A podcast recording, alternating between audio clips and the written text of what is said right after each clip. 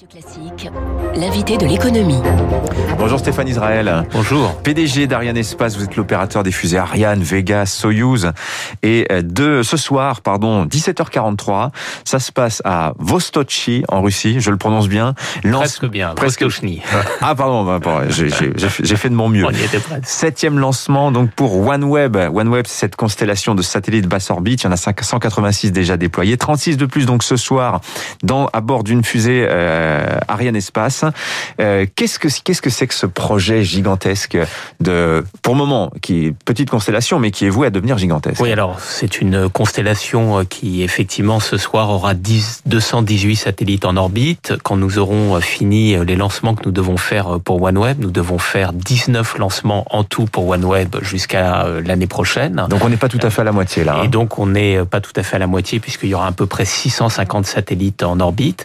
Et ces satellites, ce sont des satellites qui sont dédiés à la connectivité, qui vont rendre des services plutôt vers les, gouvernements, mais aussi qui permettront aux citoyens de se connecter à Internet dans les zones où il n'y a pas Internet.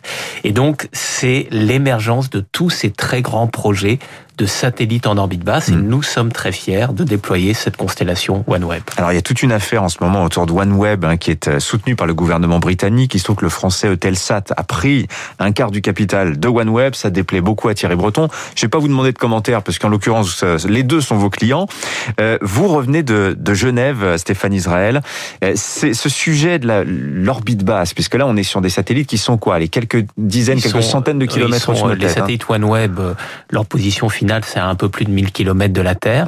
Il y a des satellites qui sont plus proches et donc effectivement, il y a un énorme enjeu d'espace durable et d'espace responsable. Il va y avoir de plus en plus de satellites dans cette banlieue terrestre de la Terre qui est l'orbite basse.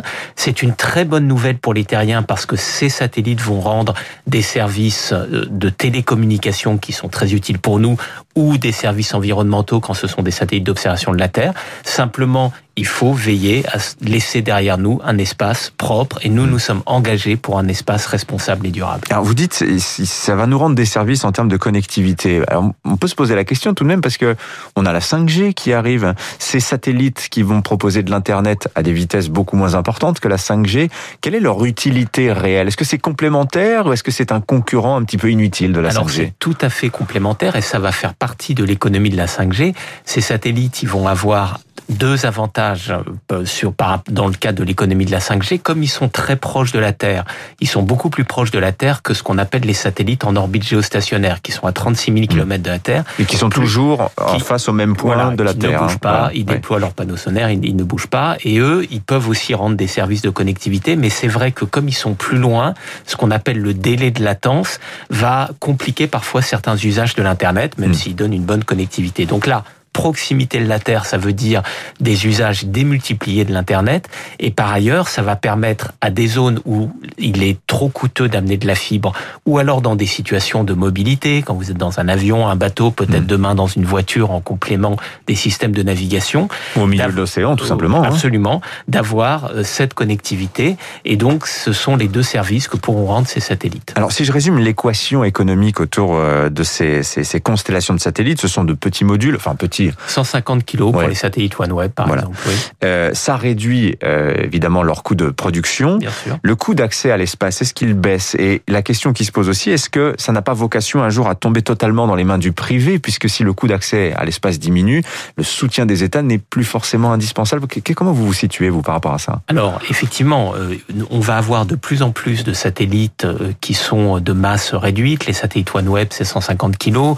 Les satellites d'autres constellations, ça va être 500 à 800 kilos.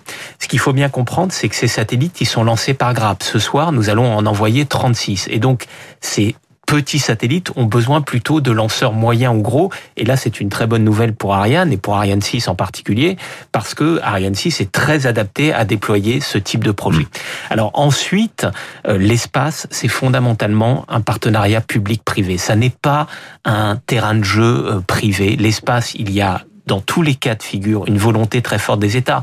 Aux États-Unis, c'est le vol habité, c'est les lancements pour l'US Air Force. Donc il y a cette volonté très forte des États et il y a une mise en œuvre de plus en plus par les acteurs privés. Alors, euh, vous avez parlé d'Ariane 6, hein, qui, qui ne vole toujours pas. C'est pour l'année. Qui va voler en 2022. Voilà, l'essai, c'est, c'est prévu l'an prochain. Alors, on en est où là? Le premier tir d'Ariane 6 est prévu pour euh, à partir du deuxième trimestre 2022. Euh, les choses avancent bien. Il va y avoir une mise à feu de ce qu'on appelle l'étage supérieur d'Ariane 6 en Allemagne, dans un centre d'essai de l'agence spatiale allemande, justement, ce qui vous montre l'importance des agences.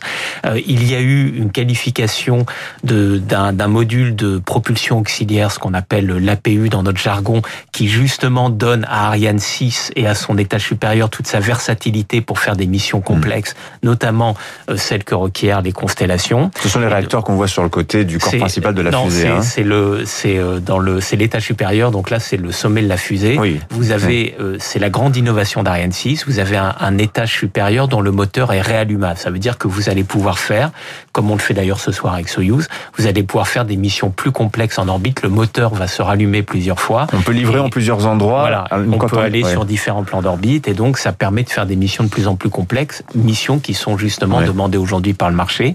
Donc les choses avancent bien pour faire un lancement euh, l'année prochaine. Et alors il y a aussi, alors c'est pas tellement vous, c'est plutôt Ariane Group qui travaille là-dessus. Maison mère. Votre maison mère, Prometheus. Donc ça c'est le c'est le moteur Comment, comment le résumer? Basse consommation, réutilisable? Alors c'est un moteur euh, effectivement qui a deux ou trois caractéristiques. Il sera euh, peu cher. Il, vise à être à peu près dix fois moins cher que les moteurs actuels de l'étage principal. Dix fois moins cher quand même. Dix fois moins cher et il est ce qu'on appelle à poussée variable. Ça veut dire que euh, il est potentiellement réutilisable si demain nous devions aller pour la prochaine génération d'Ariane vers des fusées euh, réutilisables.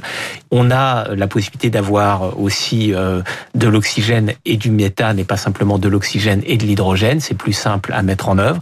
Et donc effectivement, notre maison mère Ariane Group a franchi une étape avec l'Agence spatiale européenne. On est sorti de la phase 1 de ce développement et donc on prépare la phase 2 de ce développement. Et à partir de 2025, on pourra embarquer ces moteurs dans une fusée opérationnelle. Donc, euh, effectivement, on fait deux choses. On se mobilise pour Ariane 6, parce que Ariane 6, c'est l'autonomie d'accès à l'espace de l'Europe de la décennie 2020 et on marche sur notre deuxième jambe, on prépare l'avenir hmm. à travers ce beau projet Prometheus Made in Vernon dans l'heure. Mais une Vernon dans l'heure, et c'est quoi C'est pour 2025, c'est ça à, peu à partir de 2025, le moteur commencera à être opérationnel. Bon, on vous compare en permanence à SpaceX, et c'est souvent votre défaveur.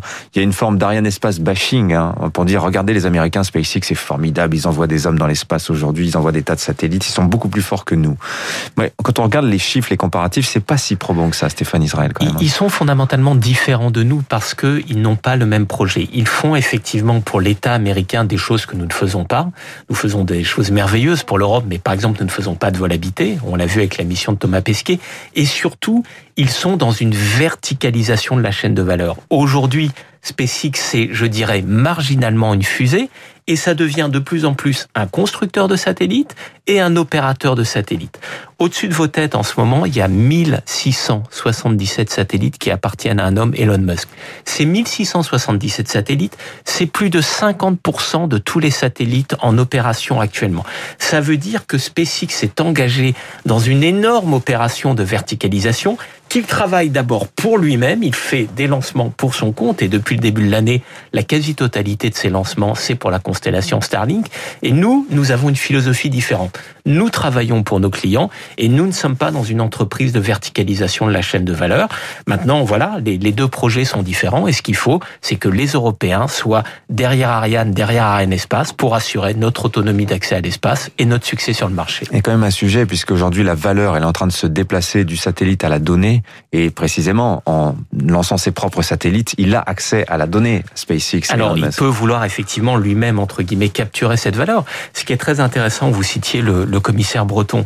Le commissaire Breton a favorisé l'émergence d'un consortium européen d'acteurs. Il y a des constructeurs de satellites, il y a des lanceurs et il y a des opérateurs pour mettre en œuvre son projet de constellation européenne. Donc on peut participer, nous, à des projets où il y aura une association des acteurs de l'ensemble de la chaîne de la valeur, mais nous continuerons de servir tous nos clients. Merci Stéphane Israël. Le PDG d'Ariane Espace, invité ce matin de Radio Classique. Et bonne chance donc pour le lancement ce soir, 17h43 à Vostochny. Vostochny bien dit, c'est en Russie. 7h24, les titres de la presse.